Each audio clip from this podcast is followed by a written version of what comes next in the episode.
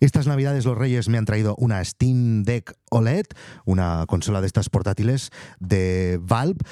Eh, tengo unos Reyes espléndidos. Y em, ya os he dicho que mm, últimamente Apple me aburre muchísimo y este es el gadget que más me ha hecho divertir en, en los últimos años, la verdad. Y esto es un canal de negocios y enseguida veréis por qué os estoy explicando todo esto.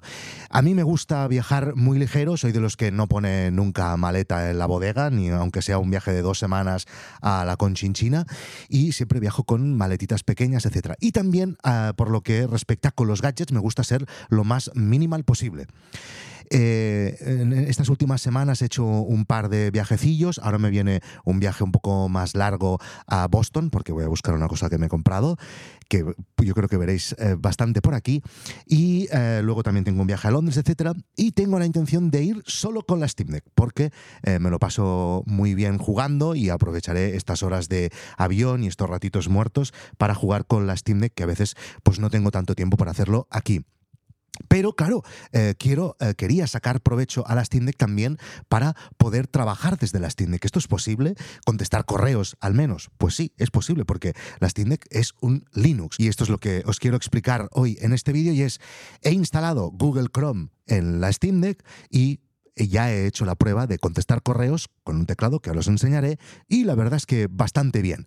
Evidentemente, como os digo, es un Linux, le puedes instalar cualquier cosa. Yo he comenzado por un Google Chrome que tiene la ventaja que no tienen los sistemas iOS, que no tiene un iPad o que no tiene un iPhone y es que eh, tienes un eh, navegador en Chrome en este caso, con todas las funciones de un navegador de escritorio, que como sabéis en iOS o en, tanto en iPhone como en iPad está capado. Y por ejemplo, muchas de las funciones que yo, o algunas de las funciones que yo utilizo en Gmail en el, en el ordenador, no lo puedo hacer luego en la app que tengo en el iPhone o en el iPad, por eso me interesaba probarlo. Vale, entonces os quiero enseñar cómo se hace, que es facilísimo. Y para hacerlo, creo que para que lo veáis mejor, me voy a ir a otro espacio de este plato. Un momento,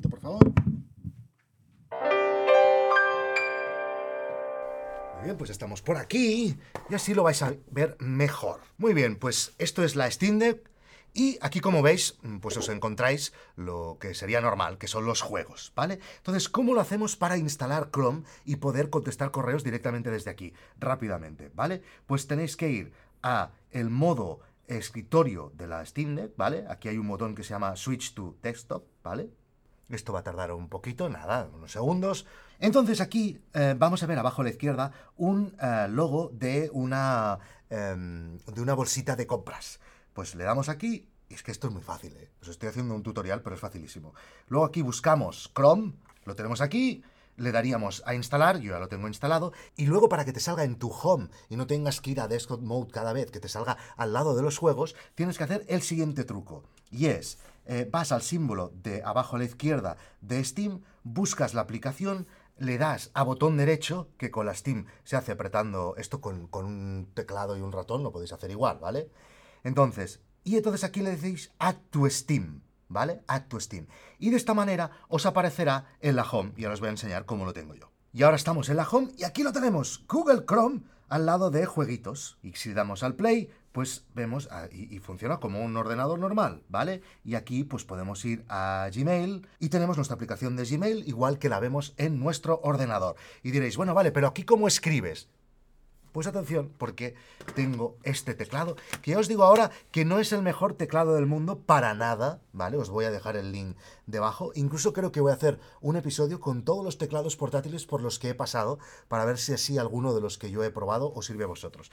Pero, pues ahora mismo esto es lo que da el pego, es una cosa muy baratita, tiene cosas buenas y cosas malas, pero eh, aquí veis, por ejemplo, cómo he estado trabajando este fin de semana eh, con este teclado, y como os digo, tiene cosas buenas el teclado, y cosas malas. Pero vuelvo a estar en el micro. Hoy para los que estáis escuchando solo esto en podcast habrá sido un puto caos. Pero bueno, nada, os quería compartir esta minucia que estoy seguro que va a usar un 0,1% de la gente que vea este vídeo, pero si al menos a uno le ha servido mi trabajo, ya habrá valido la pena. Nos vemos en el siguiente vídeo. Chao.